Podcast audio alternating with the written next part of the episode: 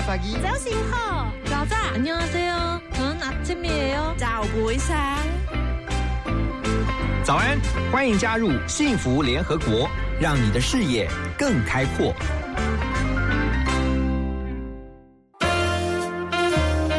联合国会客室，欢迎今天的客人。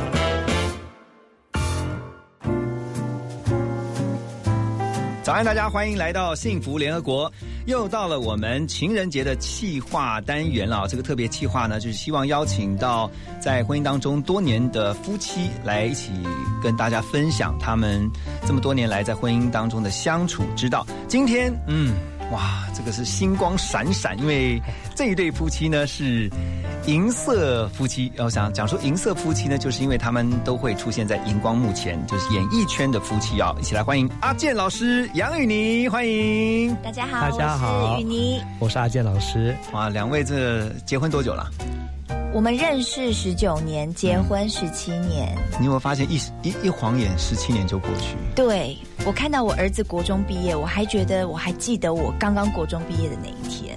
啊，你也太夸张了吧！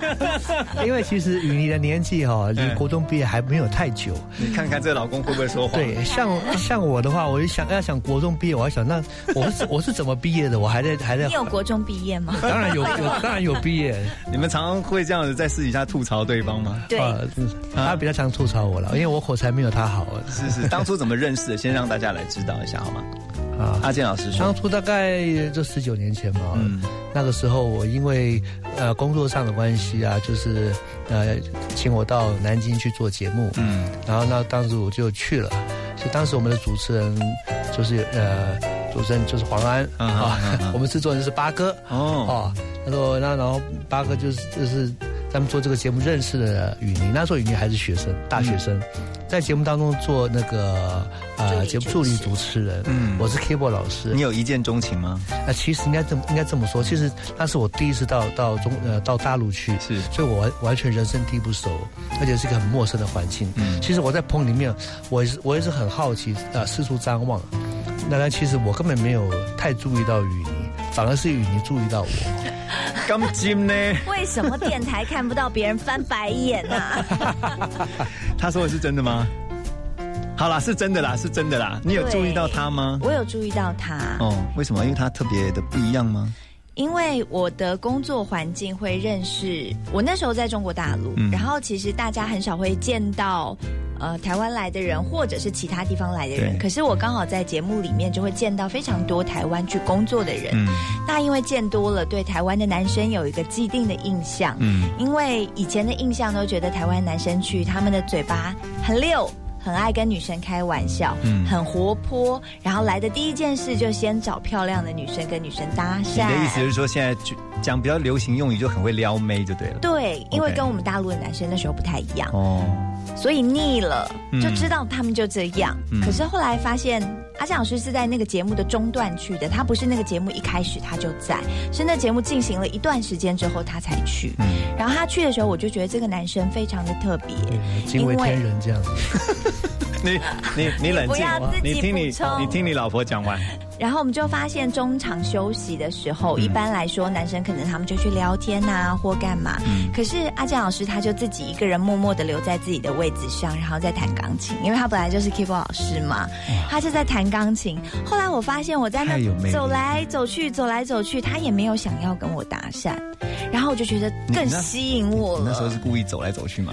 对，因为我就试试看嘛，而且像我们那种被男生搭讪惯了的女生，对，偶尔遇到一个不跟你搭讪的人，哦，你就会觉得哇，他怎么可以不跟我搭讪？然后就有一点那种猎猎物要 猎人要去猎猎物的，所以这告诉我们什么？你知道，有些美女其实呢，她她越她就是你一直不断去呃跟她搭讪，其实她是不会理你的，你反而要很酷的，就其觉得实对不对？其实当时我，我其其实我虽然说我不晓得该怎么，呃，其实我内心是很火热的，只是说到一个新的环境的时候，其实还搞不清楚状况，你知道吗？我为什么一直在位置上，我我不下来，我不知道去哪里，因为我也没有朋友，嗯，没有人会理我，是因为那个时候是放饭时间，我不知道去哪里拿没有朋友啊，因为你第一次去啊所。以我去我去那里拿拿便当，我也不晓得，我知道咱们坐在那个地方，就是咱们看后来你们怎么聊天的啊？是哦，后来我就走了几遍，他都不理我，我就只好主动开口，我就说阿健老师，便当在那里哦，还是我帮你拿便当？哇，对，就这样子开始对话了所。以那时候是其实是雨雨妮是好心的、就是阿江老师我带你去呃拿便当，嗯，然后拿便当同时呢，那干脆他他就说那我们一起吃便当好了。哦他不是说拿给我我去角落，不是他带着我去另外一个地方，嗯就我们两个就是坐在一起吃便当。那你们在聊天的过程当中，你就越来越觉得这个男生很不错。就很老实。嗯，就是少见的老实的男生，再加上他那个时候看不出来他的年纪。其实如果我一开始就知道他是这个年纪的话，我可能就会考虑一下。什么什么什么这个年纪，你讲清楚一下 好不好他这样老？师比我大十六岁，是那怎么样然后不是嘛？？So what？对，但是我那时候二十岁，哦所以二十岁，而且哦，重点是那一天是我二十岁生日的当天，第一第一天认识、嗯就是他二十岁，二十岁生日。那你那时候表示？吗？你后来知道他生日吗？你你有跟啊，他讲？你要听我说，对啊。然后我们就吃饭再聊天，然后聊一聊之后，我就觉得这个男生还蛮老实的，那可以当朋友。嗯，所以我就说今天是我二十岁的生日，那晚上呢，制作单位有办一个 party，就是顺便帮我庆祝生日，那你要不要一起去？哦嗯。他就说啊，制作单位办 party，他们没有邀请我，那你这样邀请我，我去了好不好意吗思？不好意思，我说他放心，今天晚上我是主角，我是寿星，我是是主角，我罩你。我就有一种大姐姐的那种心态，我说我罩你，他就说好，然后我们就继续吃饭和聊天，嗯然后又聊了大概十几分钟之后，我突然就有一个感动，我感动。我突然就跟他说，我说不然这样好了，我们不要跟大家一起去吃饭，结束之后我们两个先闪，我们两个单独去吃饭。Oh my God！所以说，你看那天晚上我第一次见到他，对，第一次到呃中国大陆，当天晚当当天，他告诉我，那干脆我们俩就去一块去你们感觉很像一见如故，你要找到一个知音了，对不对？我是这样的感觉啦，但我不知道他有没有一一种被迫和惊恐。阿健老师，你应该很开心才对吧？应该应该坦白讲，坦白讲，我心里面有点怕怕的。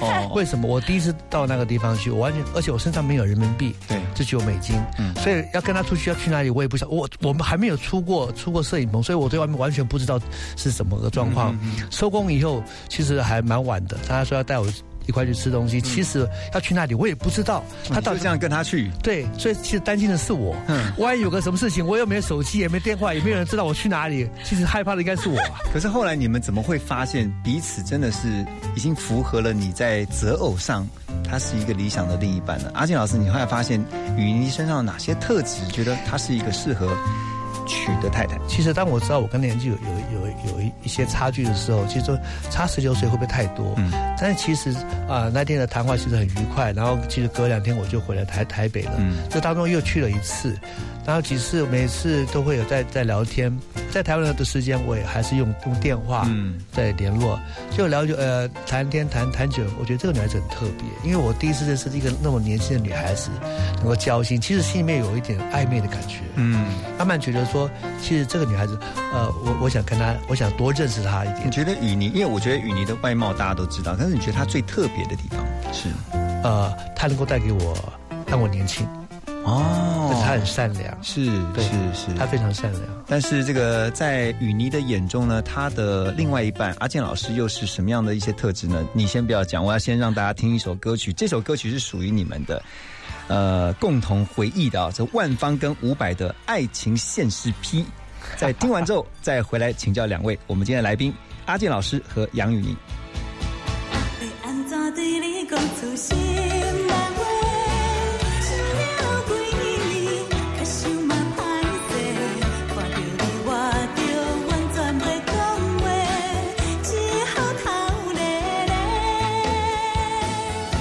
安怎对你讲出心内话？讲我每日较想嘛你一个，心情亲像春天的风在吹，只好写着一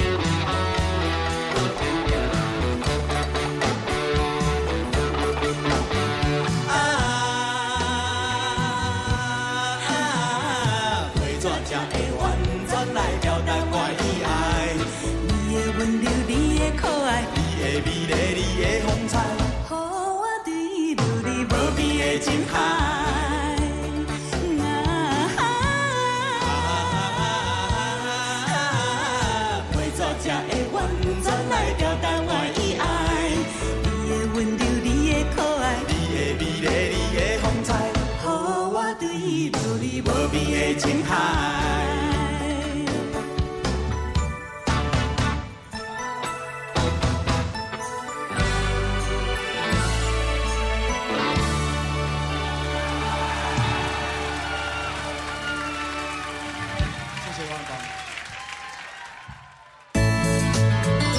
幸福最用心，广告最好听。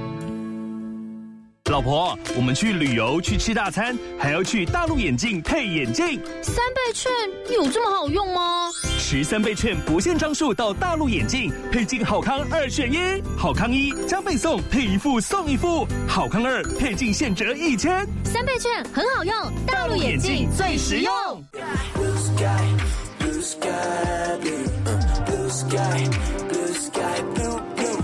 遇到挫折，不要感到难过，别让乌云挡着你的 blue sky。您正在收听的是 FM 一零二点五幸福广播电台，听见就能改变。我是 show 娄俊硕。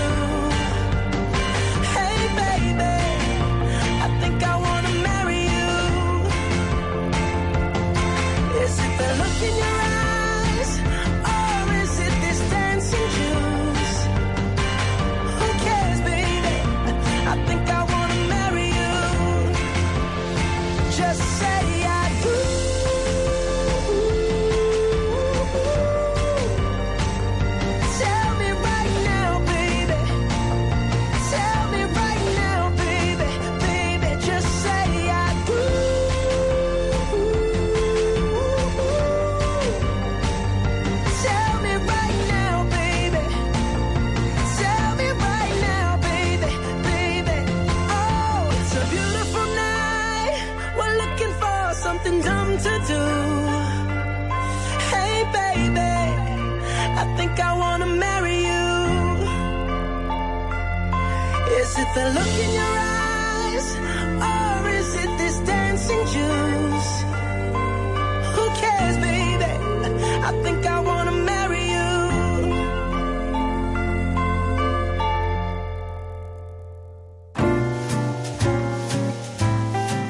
欢迎大家继续回到幸福联合国。今天在我们幸福联合国现场，这对幸福的夫妻是阿健老师还有杨雨妮。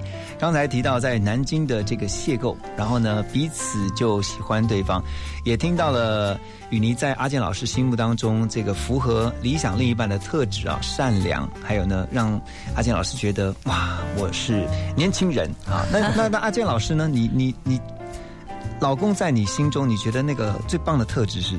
我觉得他很认真和负责，嗯，就像他刚才所说的，我们吃完饭之后，后来我们就回去了。隔两天他就回台北，就他他回台北之后的每一天都在固定的时间打电话给我，哇，每天晚上的不九点打电话给我，而且是每一天没有一天漏掉。有的时候他有工作，但他九点会打来说我今天有工作，我们可以晚点聊。嗯哼。然后他所答应我的事情，他都会做到。后来他大概来一两次之后，节目就没有再使用台湾的制作人，嗯所以他也就没有再去大陆的机会。可是因为他对我的承诺，所以大概过了大概两三个月，刚好是过年。嗯，因为他给我的承诺，所以他就从台湾飞到大陆来过年。所以即便没有工作，你还是去了，对而且一年半，我们谈恋爱一年半的中间，他去了九次。哇，那花不少不少钱啊。对，然后那时候我们每天打电话的费用，那时候没有对啊，没有这种没有 Skype，连 Skype 那时候都没有，所以我们就是用电话来通电话。所以他们每个月那时候最高的记录，每个月的电话费是三万块台币。对，你看，你看我这、嗯这个是下多少多少投资啊？这个真是。所以我觉得他是一个认真的人，又负责的人，然后又是一个肯付代价的人。所以我觉得这样的人是值得托付终身的。可是因为毕竟那时候是呃相隔两地的，嗯所以但最后还是哈、结婚了。可是结婚之后，其实才是真正婚姻生活的开始。你们在婚后有没有发现，其实婚前的浪漫开始慢慢被婚后生活的真实啊、一点一点的在挑战？有没有哪些特别的感触？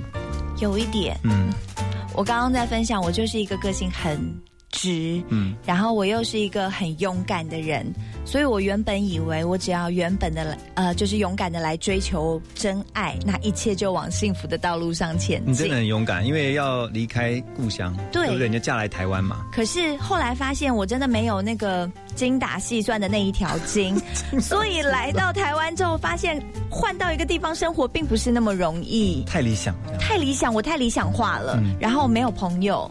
然后没有工作，一个二十几岁的人，突然在那个时候你不工作，在二十岁之前你一直又打工又念书，很忙碌的一个人生，到了台湾来之后完全停滞，你每天只见到一个人，就是我老公。那你就是会以他为中心了，就每天就是只能够跟他聊，因为你这边没有任何的朋友啊。可是当你把放大镜放到一个人的身上的时候，你就发现他怎么这么多缺点，跟我想的不一样。可是不是他的缺点，是因为我们只能看到他，眼中只有他，嗯所以发现原本不在意的事情，现在也在意。譬如说，我原本觉得他的缺点是什么？我们不要说生活上的坏习惯，我原本觉得他就是一个静不下来的人。嗯，譬如说，我们好不容易有个休假，两个人可以一起在家看一部电影啊，喝一杯酒，很浪漫，对不对那时候还？没小孩，对啊，才刚结婚。可是你知道他是那种一坐下来不到十秒，他就要钢琴就对，没有 扫地，扫地的，他就是脑袋，他的脑袋停不下。他虽然是一个很文静的人，可是他的脑袋停不下来。他坐下来就会想到说，哎，洗衣机里的衣服还没洗，他就去洗洗衣服。然后衣服弄好之后，他又想想觉得，哎，今天趁有空，我赶快把地板上的灰尘吸一吸好了。然后坐下来，他看到那个冰，那个杯子会流水在桌子上，他就去用抹布把桌子擦一擦。等一下，我先插一句话，这有很多女生如果一听到觉得哇，我老公要这样就好了，可是，在你在你的眼中却觉得，你可不可以坐下来陪我看个电影之类的？对我想要有一个 moment 是很浪漫，就是我的脑中理想化嘛，我总是有我理想化的画面，可是他就是永远打破那个画面的人，所以我就觉得好烦。当然还有生活上的很多小细节啦。那那个时候压力真的很大啊，因为他的 focus 都在你的身上。是啊，因为的确是因为他刚来台湾真的就是没有朋友嘛，然后他自己也因为要要找事情做，那他也去上社区大学。嗯，他说刚怀孕的时候上上社区大学也很辛苦。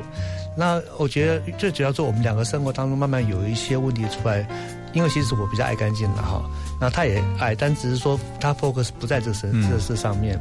那最主要还有说在台湾的一些饮食习惯。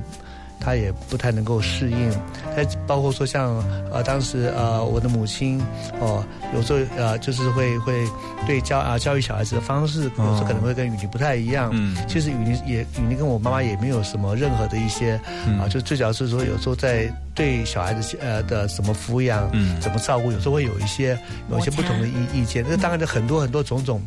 他他的确把所有的这个东西都放在放在我的身上，然后那那个时候，当时我又不常在台湾，我大概有那个时候我大概有五年，其实是七年的时间呢，我都在武汉。你说。大部分其实都要去我武汉那边，我我在武汉，两边对，那就变一个人，他一个大陆人在台北，一个台北人在大陆。那时候我在武汉就是去年我在湖北卫视工作，嗯，我的每个月至少要飞两次，忙起来要飞三次，这样就连续的第一次是五呃第一次是三年，第二次是五年，这样大概将近快八年时间，对啊。所以其实那时候是云然后然后他来又没有朋友，然后又又怀孕有孩子，每天看不到我。其实他他的，我现在去回想他那个，他当时是真的有很很。大的压力，嗯，所以我能够呃体会他当时的那种那种状况。你现在会不会觉得那个那段时间都不知道怎么走过来的？刚开始很无助，因为那个时候我记得我那时候婆婆有的时候不住在我们家里，然后有一次她当天早上清晨的飞机飞去大陆，嗯，我起来的时候就发高烧，而且一烧不退，但是我旁边还有一个。大概两岁三岁吧，儿子那时候两三岁，刚开始上幼稚园，然后我就赶快把孩子送去幼稚园，然后我还不敢去看医生，我只敢去药局买药。为什么？因为我很怕，我看了医生之后，医生叫我住院，万一我住院之后，我的孩子谁要照顾？对啊，所以我不敢去看医生。那因为我没有看医生，所以变得更严重。我有两个礼拜都在发烧，后来终于去看医生，医生说已经蔓延到快要到肺炎了，因为已经是支气管炎了。所以你知道他不在我身边。我一个人带着孩子，我每天在发烧，半夜的时候烧起来，床单都因为吃了退烧药就流汗，床单都湿了。我要起来换床单，然后早上起来送小孩，下午接小孩，但是我自己又在生病。天哪！当身体软弱的时候，你就会看老公也不顺眼，看这个家庭，你就会觉得没有盼望。那时候是不是会觉得我我很有点后悔，这个怎么会嫁嫁来这边？有一点后悔，不是后悔嫁给。阿健老师，嗯，而是后悔为什么要选择那么远离家那么远的地方。嗯嗯，确实啊，现在回想起来都觉得当初真的不知道该不知道是如何熬过来的。可是你看到它就像是一个关卡一样，你过了之后，你再回想，你就发现有很多特别印象深刻的这个 moment，这个这个时刻，可是却也造就后来你们在婚姻当中能够。更加的珍惜彼此。等一下，我会回来再继续请教两位啊。今天我们的来宾是阿健老师，还有杨雨妮。我们先来听这首歌曲，很适合你们，《Close to You》。Why do birds suddenly appear every time you are near? Just like me, they long. Close to you. Why do stars fall down from the sky every time you walk by? Just like me, they long to be close to you. On the day that you together and decided to create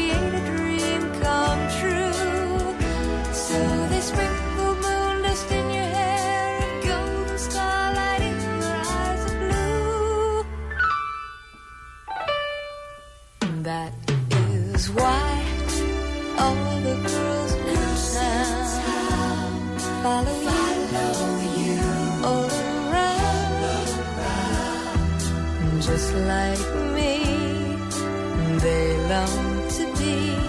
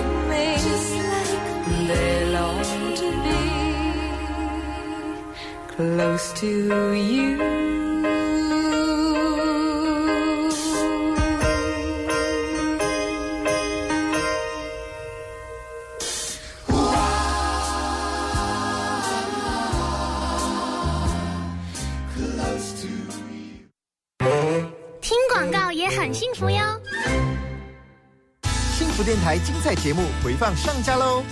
现在就上幸福电台官网，节目精彩回顾专区，就可以随选随听，也可以透过 Apple Podcast、Spotify 以及 Sound On 重复听到精彩的节目内容哦。听见就能改变，Transformation FM 一零二点五，TR Radio 幸福广播电台。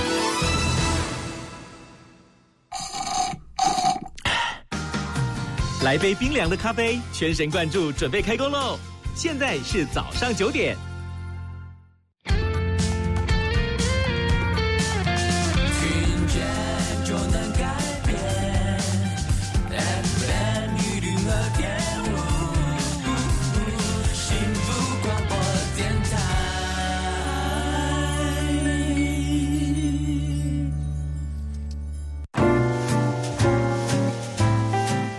现在收听的是 FM 一零二点五幸福广播电台，每个礼拜一到礼拜五早上七点到九点钟的幸福联合国。今天在我们的情人节特别企划单元，邀请到的幸福夫妻呢是阿健老师还有杨雨妮。刚才雨妮还有阿健老师谈到那个过去哈，这个真的是让人觉得很心疼啊、在这个过程当中，真的发现经营婚姻是不容易的啊，尤其在一个人还要照顾小孩，老公又在外地打拼，可是你也不能怪他，因为他他是在为这个家付出。嗯我觉得有时候当妈妈或当妻子的，特别在这个时候，你就不能怪他，因为他在做的不是个坏事。嗯可是你就会觉得怎么会这样？那当然难免，有时候情绪一来的时候就吵架嘛。你们有没有吵过很激烈的架？常常啊，常常常常。前一段就是之前啦，你说，你说，你说吵架，你们通常通常都会为什么事情吵架？哎，这这讲，其实有时候其实我们根本不会为什么大事吵架，小事，不是什么夫妻之间原则性的大事吵架，但是可能就是因为一言不合或者是一个脾气。其实我刚开始，我大概有十几年的时间，我都不太能够接受阿健老师的个性，就是个性上有一点，譬如说他听到我讲一句话，他心里不舒服，嗯他也不会反驳你，他自己觉得他口才不好，他不会跟你吵，不然他刚讲好好，好，谢谢你给他信心。对啊可是他自己不觉得，他就会臭脸。哦他觉得他不舒服，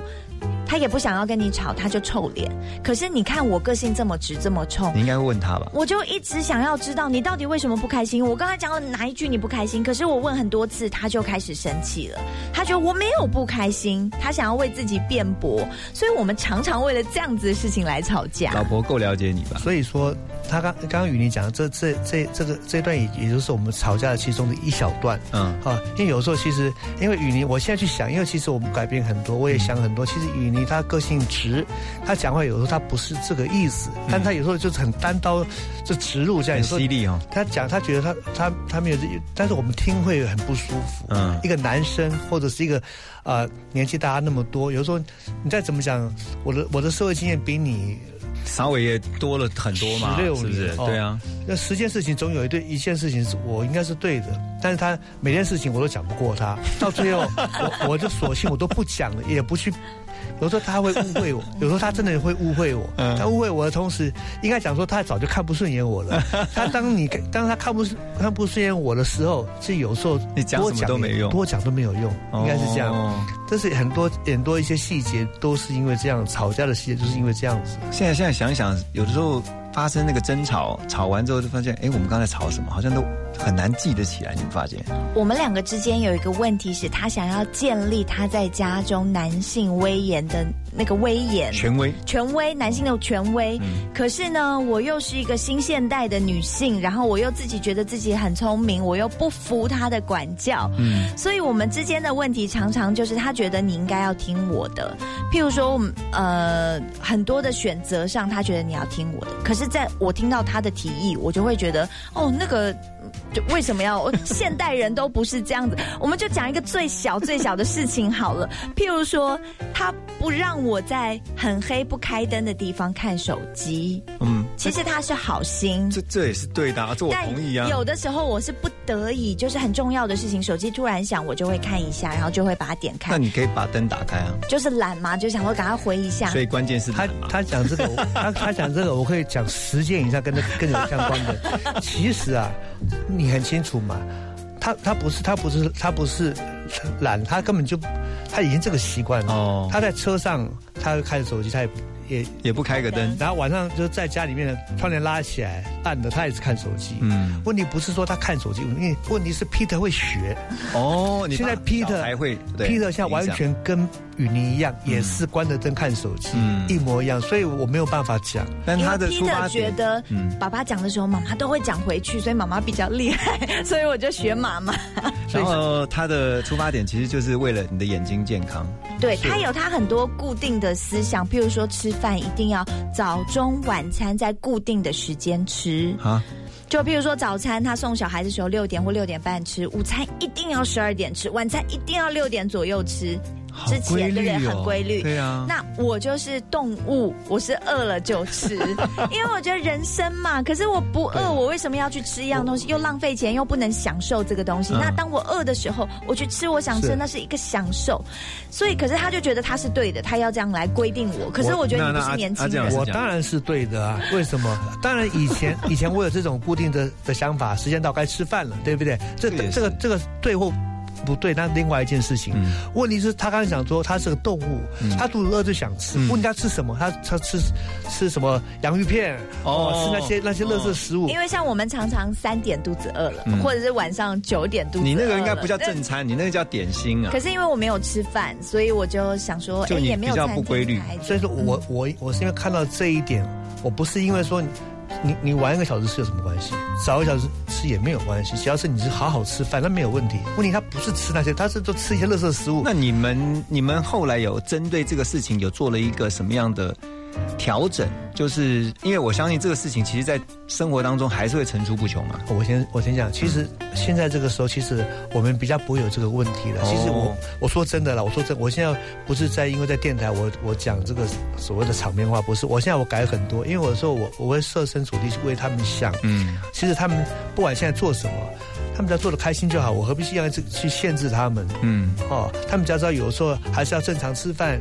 有时候有时候我稍微提醒一下，他们也是会开灯。对哦，只要说讲十次，以前讲十次十次都不听，现在讲十次有听两次，我就满足了，是不是要这样子？慢慢慢一点一点来嘛，对不对？当有一天他们眼睛、眼睛有一天他们眼睛瞎了，他才说 哦，原来我我老公讲的是对的，对不对？慢慢一点一点去这样试试看。他现在 range 变很大。对，嗯但是我所学会的是，我要看到那个人做这件事情背后的动机。嗯，我们常常没有看到动机，只看到外在的行为。嗯，譬如说他摆臭脸，我就觉得他不喜欢我，他生气我，所以他摆臭脸。然后他不准我吃垃圾食物，就是因为你爱吃健康的，你就不准别人吃垃圾的。嗯，或者是你要开灯，就是因为你喜欢开灯，所以你不准别人关灯。我常常用这样的想法去想他，当然就把他当成敌人了，因为你常常觉得他的立场跟你是敌对的，所以就会容容易有矛盾产生。可是进到教会之后，我们常常去看一个人的表现，其实跟他背后的动机有很大的关系。只是有一些人会用很好的方式表达出来，有一些人就在操练当中。嗯，所以我后来细细的去想他的这些行为背后的动机，因为他真的比我年长十六岁，他对健康的意识比我强很多。小朋友他想吃糖就吃糖，他想吃巧克力他就吃巧克力，他对健康毫无意识。可是一个十六岁的人，再加上他年过半百，你你你刚刚那期干嘛要加重音？所以他当然会意识到身体肉体渐渐的进入衰退，健康的重要性，那个健康的重要性，所以。我当初只是用一个非常年轻人的想法去抵挡别人的要求，可是现在知道，可能也是因为我年纪也大了，我也快四十岁了，所以我也开始对健康也开始很注重了。我现在才知道，哇，原来他其实是出于一个体贴我们的心、爱我们的心，才做这样的行为和说出这样的话语。所以从那我当然体会他的动机之后，我就会稍做一些改变。人就是很奇妙，当我愿意退一步的时候，诶，他也愿意放软，他也愿意退了。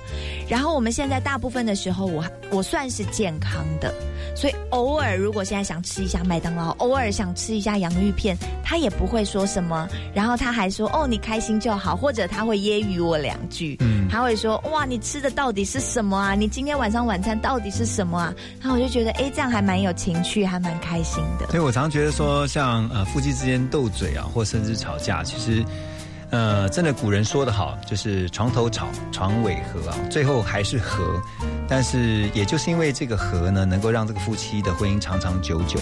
等一下回到幸福联合国呢，我们要继续来请教我们今天来宾，也就是阿健老师，还有杨雨妮，他们两位呢，在十七年的婚姻当中，他们最大的收获，还有对于这些呃渴望婚姻的朋友们，会提出什么样的一些？建议或忠固呢？我们先来听这首经典老歌啊，这是我个人也非常喜欢的一首歌曲。Nothing's gonna change my Life for you.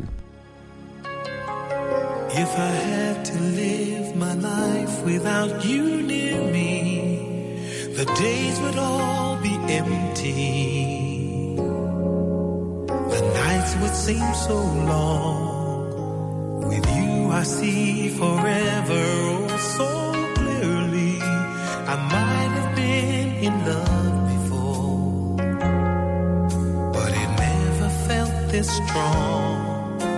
Our dreams are young and we both know they'll take us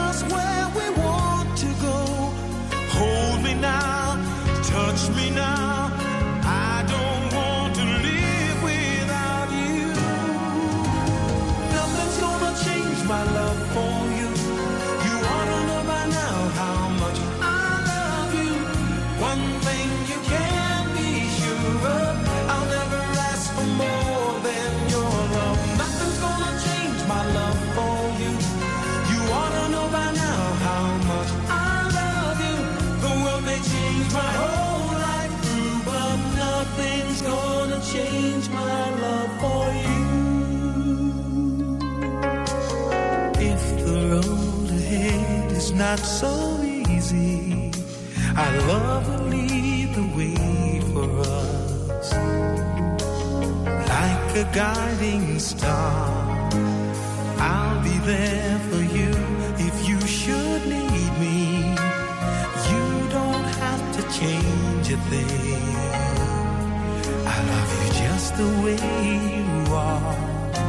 So come with me and share the view. I'll help you see forever too. Hold me now, touch me now. I don't want to live without you. Nothing's gonna change my love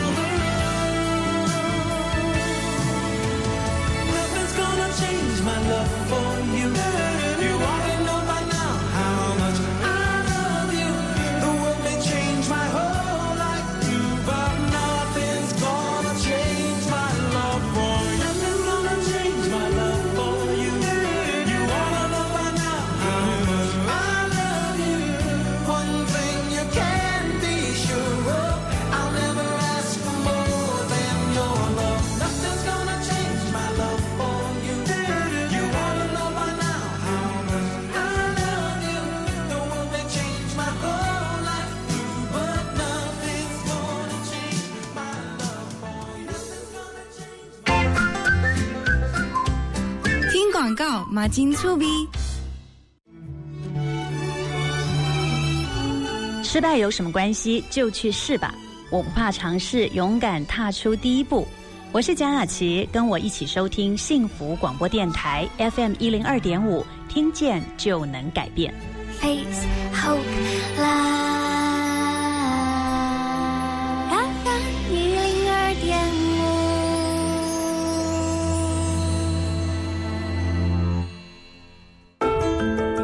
好，我是林丽，跟我一起收听幸福联合国，给你满满的幸福感哦。欢迎回到幸福联合国。今天在我们现场的幸福夫妻是阿健老师跟杨雨妮。呃，最后一段了，我想真的今天听了你们的分享很感动，而且我觉得有很多的收获。那在十七年的婚姻当中，你们觉得最大的收获是什么？在这个婚姻里面，雨妮先来分享。让我可以去有更多的同理心。嗯。因为我成长的环境，我是独生女，嗯、所以在我成长原生家庭当中，所有人的付出都是为了我，所以我一直觉得我是一个不用付出的人，只要接受爱的人。然后包括我嫁给一个大我十六岁的老公，我都觉得你理所当然是应该你要对我付出。嗯，我所自然呈现的生孩子啊，把孩子长大，这就已经是我最大的付出了。所以对你其他的部分，我不用再多付出。可是，在婚姻当中，呃，慢慢的磨练，后来发现，无论老公大你几岁，他比你多有经验，但他也是一个人，嗯，他也需要别人的同理，他也需要你的爱。也许他在事业上比你成功，也许他在年纪上比你大，但他同样也需要别人一样的爱来爱他。嗯，那金老师呢？你觉得最大的学习是？你快哭了，对不对？我觉得这婚姻十七年，其实我我我认真说啊，我觉得我我更看清楚我自己。嗯哦，其实我我虽然大他十六岁，其实我在很多生活方面。啊，对自己的了解其实有很大很大的一个盲点呐，是因为雨妮让我更看清呃看清楚我自己。其实我觉得我很庆幸啊有雨妮在我身边。现在想想，如果没有他在我身边，我还真的不晓得我在我这一辈子在过什么。嗯，哦，因为其实我觉得他很像就像像是上帝放在我身边的人，哦，随时的提醒我，在一些生活当中的一些。啊，从以前的一些一些一些摩擦、一些冲突，然后到现在，我其实我跟跟雨妮其实现在就像倒吃甘蔗一样，嗯、其实我们现在是越来越好。我常常在脸书上面看到阿健老师 PO 的文章哈，然后呢，大概十篇里面会有七篇跟太太有关。这个雨妮呢，几乎就在我们阿健老师的眼中是女神级的人物，就讲说哇，我的老婆好美，嗯、你都真的你写的真的很入骨哎吼。是啊，其实这我都觉得我我我都觉得说我还好，刚刚没有吃那个我跟你讲，我我我 好好恶心哦。我跟你讲，在摄影棚，在摄影棚，每个艺人看到我都觉得我我就觉得这这这阿健老师怎么都闷闷的这样。其实我我内心是真的很很骚的，很闷骚，很澎湃的哈，很澎湃的，很闷骚的。阿健 老师今天承认他很闷骚了，是是是是，对啊。可是我觉得你就把它放在你对于太太的爱都放在这个呃生活当中啊，包括这个我刚刚讲的脸书，你你有注意到哈？你会觉得看到哇，老公？因为我跟儿子比较会博取大家的按赞数，是真的。我每次在我每次光 po 我自己的时候没有。人理我啊！我只要 po 雨你或 po po Peter po 我孩子的话，真的是很多回想很多。其实你可以看到一个社会现象，嗯、我们都有自己的脸书，嗯、可是我们 po 我们自己长得很漂亮啊，或什么的，其实还好。但是只要 po 家庭和乐，然后我们共同养育孩子，我们会发现那个按赞数特别高。嗯，所以其实虽然你看这个世代，你会觉得有一些现象让你觉得很沮丧，但是其实大部分人的根本的人性，他们还是渴慕一个完整的家庭。一个彼此相爱的夫妻，一个和乐融融的家庭，一个好的亲子关系。真的，你们真的来对地方，和乐融融就和融。好诶、欸，如果我常常就是在这个单元，我都会问我们来的来宾夫妻啊，就是如果婚姻是个学校的话，因为已经你们也读了十七年了啊，以学长姐的经验、过来人经验，告诉。呃，想要进入婚姻，或是还在婚姻当中，可能只有两三年，甚至搞不好一年不到的这些朋友们，你们会给他们什么样的建议，或者是一些提醒，或者是一些意见？来，阿健老师先。其实很重要的一点，我觉得这一直还是我在每每天都要学习的。我觉得要多看对方的优点，哦，啊，尽量把别人的如果有缺点的，把它放小一点，把对方的有点放大，然后有时候要多为别人想，嗯，多为对方想。我觉得可能这个夫妻的感情会更好。嗯，对。好，雨妮呢？不要再去想，如果有一个别的样子的伴侣会更好。没有，现在这个就是最好的。也许你们还是会为了一些事情吵架，也许有的时候为了一点点事情针锋相对。嗯，但是我觉得我们要知道，那个你的伴侣让你最不舒服的那一点，你要知道，这就是你自己最需要调整的那一点。再讲一次。再讲一次，你的伴侣让你觉得最不舒服的一点，就是你自己最需要调整的一点。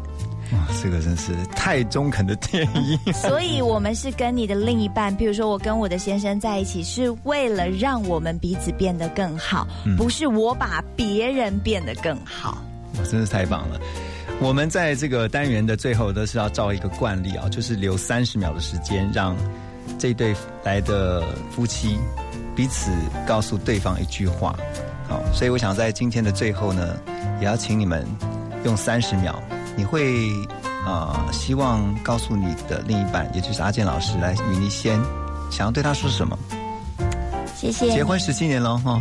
对，谢谢你十七年以来的包容和照顾，然后让我更认清我自己的任性，但是也谢谢你让我变成一个更好的人。我快哭了，阿健老师换你啊，我还是叫你宝贝好了啊。我觉得，呃，不要说十七年了，后面的不管每每每一个十七年，我都跟以前一样。我自己要学习，然后我对你的初衷从呃永远没有改变过。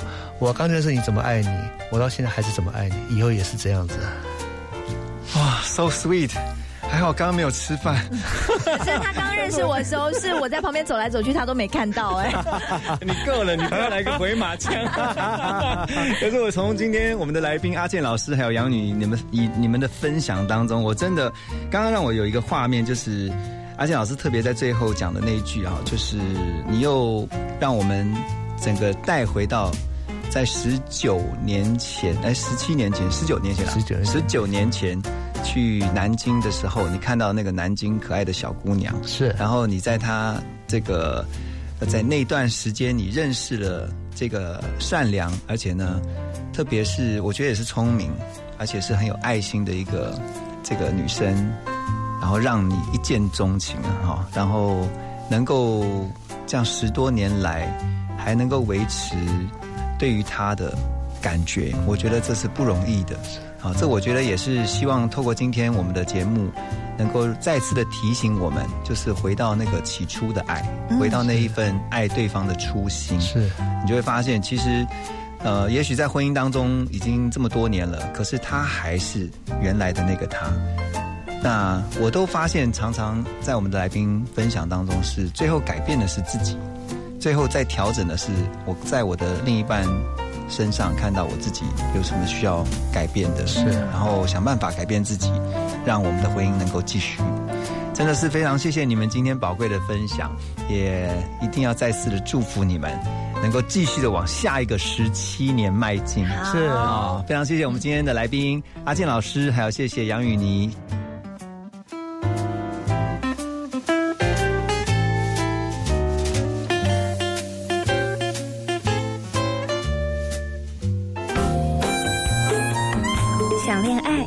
得到海边走走，想结婚，记得到海边走走，到海边走走，品尝幸福的各种滋味，酸、甜、咸、酥、脆，都是幸福。感谢海边走走冠名赞助七夕情人节特别企划单元，与我们一起珍惜幸福。